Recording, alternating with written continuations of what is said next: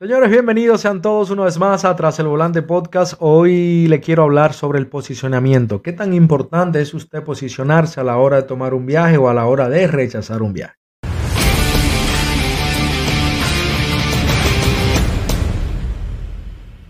Estoy cansado de mencionarlo, pero en verdad no me voy a cansar de mencionar que, señores, usted debe conocer las áreas y los horarios. Es lo primero que usted debe hacer como conductor nuevo o como si usted se mudó a una ciudad nueva.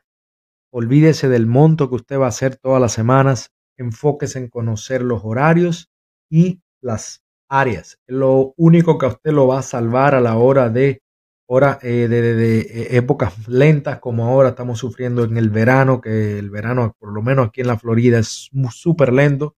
El usted conocer su área al 100% y conocer los horarios al 100%, eso le va a salvar de muchísimo, le va a quitar un dolor de cabeza.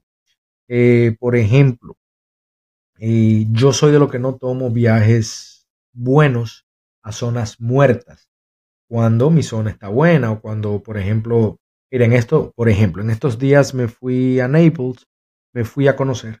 No me cogí un viaje, pero me fui porque quería conocerlo. Ya un amigo de la comunidad me había dicho que en Naples era muy bueno, que Naples hacía dinero y que normalmente tú vendías con un viaje para atrás. Igual me fui a Port San Lucie, estoy hablando de Naples, dos horas y media de mi casa, de mi zona, Port San Lucie una hora, 55 minutos, una hora de mi zona, y me fui a ambos lugares para conocer yo mismo y poder decir, ok, para la próxima me voy, para la próxima no me voy.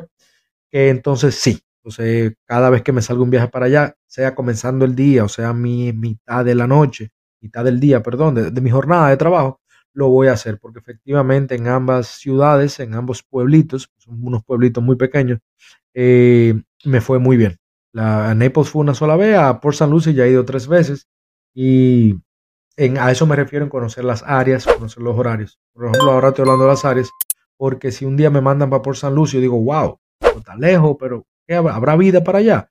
Yo me fui a conocer y si no me hubiese cuadrado, bueno, pues ya no vuelvo, ya no cojo un viaje para allá pero ya sé que dependiendo del momento de mi jornada de trabajo, me puedo ir sin ningún problema a cualquiera de las dos ciudades. Digo, dependiendo de la jornada de trabajo, del momento de mi jornada de trabajo, porque si ya al final del día estoy cansado, no me voy para Naples a dos horas y media para después arriesgarme a venir vacío, entonces yo no voy a tener mucha fuerza de seguir trabajando allá para buscarme el dinero de, la, de, de, vuelta. Así que eh, por eso mencioné eso. Es muy importante entonces, señores, usted conocer las áreas y los horarios. Otra cosa a la hora del posicionamiento es, eh, te sale un viaje bueno, un viaje muy bueno, pero es una zona muerta que ya tú la conoces. Te dije que debes conocer las áreas, ya tú conoces esta área y tú sabes que allá no hay nada, digamos que está una hora o dos horas de tu casa y tú tienes que venir vacío. Yo no lo tomaría, al menos que ese viaje me esté pagando la ida y la vuelta, que sea un precio bien bueno, digamos 100 dólares, me está pagando para yo irme una hora y vuelvo otra hora vacío, digamos que entre 80 a 100 dólares, para no exagerar. Bueno, yo calculo, me está dando 80 dólares, 40 para ir en una hora, 40 para volver en otra hora. Está en mí que yo quiera volver vacío, pero ya sé que me estoy ganando 40 dólares la hora para atrás. Pero normalmente yo si es una zona muy muerta y mi zona está buena, yo no me voy. Yo no cojo ese, ese viaje, yo prefiero hacer esos 40 dólares o esos 80 dólares en mi zona, que estoy 100% seguro que lo voy a lograr lo voy a hacer aquí porque ya yo conozco dónde estoy en este momento. Si tu zona está buena, por ejemplo, yo amo viernes, sábado en la noche, yo amo el downtown de West Palm Beach, entre West Palm Beach, Jupiter, Boca Ratón, Jupiter, especialmente el downtown.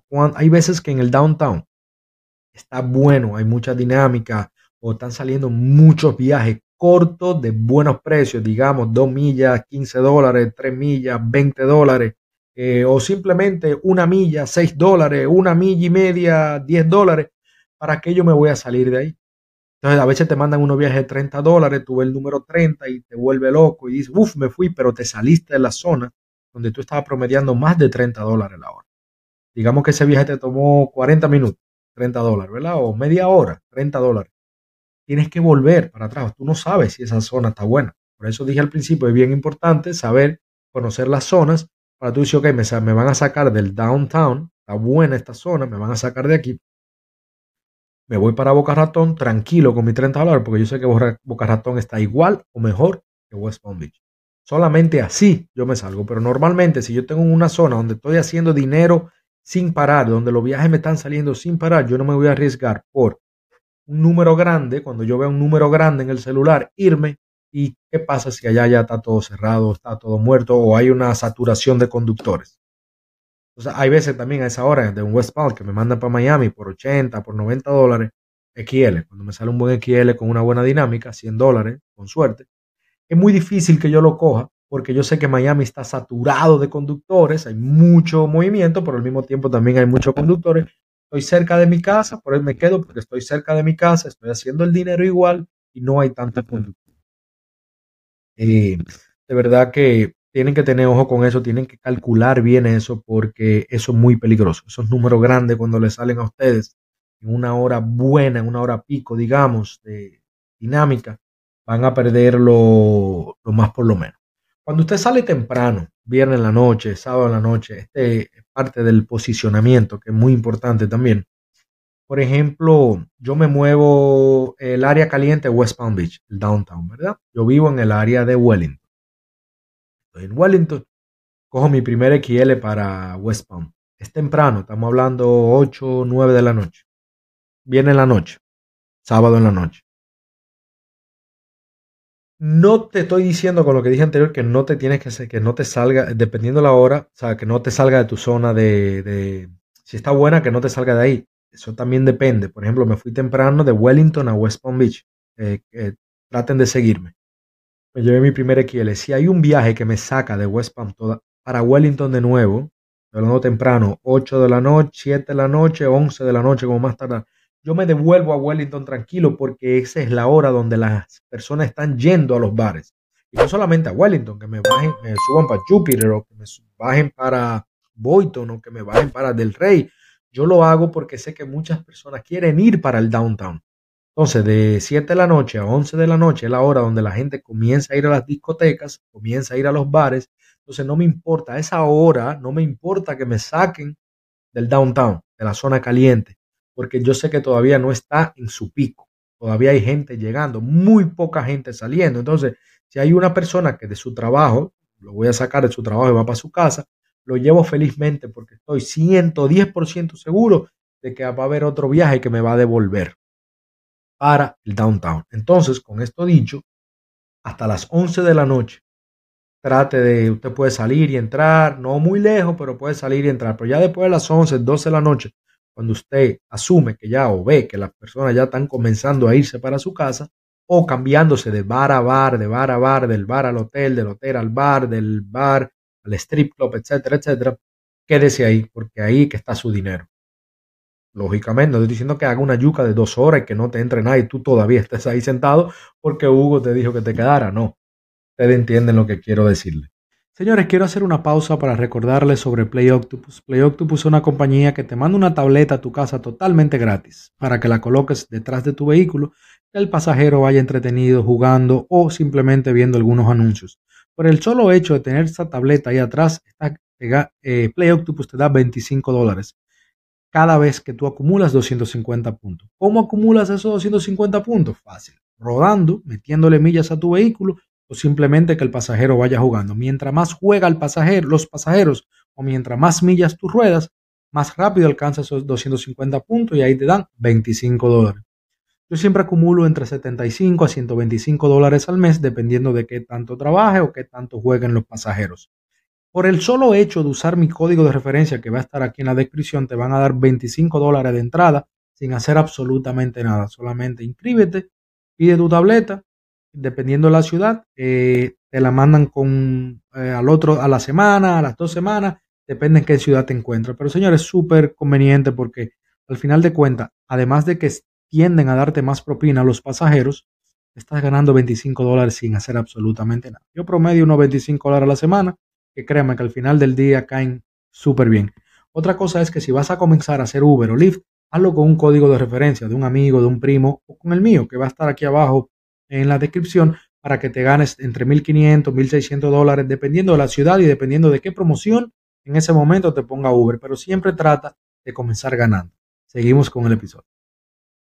Eh, cuando usted, hablando de eso, usted la zona, usted conoce más o menos, ya está lenta, y pero usted conoce otra zona que está buena, que es buena a esa hora o en ese momento del día, trate de tener paciencia y no irse vacío, que siempre le va a sacar, le va a llevar un viaje para allá. Como mencioné ahora mismo, de Wellington o de Boca Ratón o de Jupiter a West Palm, siempre van a ver en ese, en ese lapso de tiempo, de 7 a 11 personas yendo hacia allá, también a esa otra zona que usted conoce, que es buena, si usted la conoce, tenga paciencia y trate de no irse vacío para que evite el gastar gasolina, el quemar gasolina y espere ese viaje que lo va a llevar para allá o para, o, para otra zona donde igual esté mejor que la que usted eh, esperaba ir.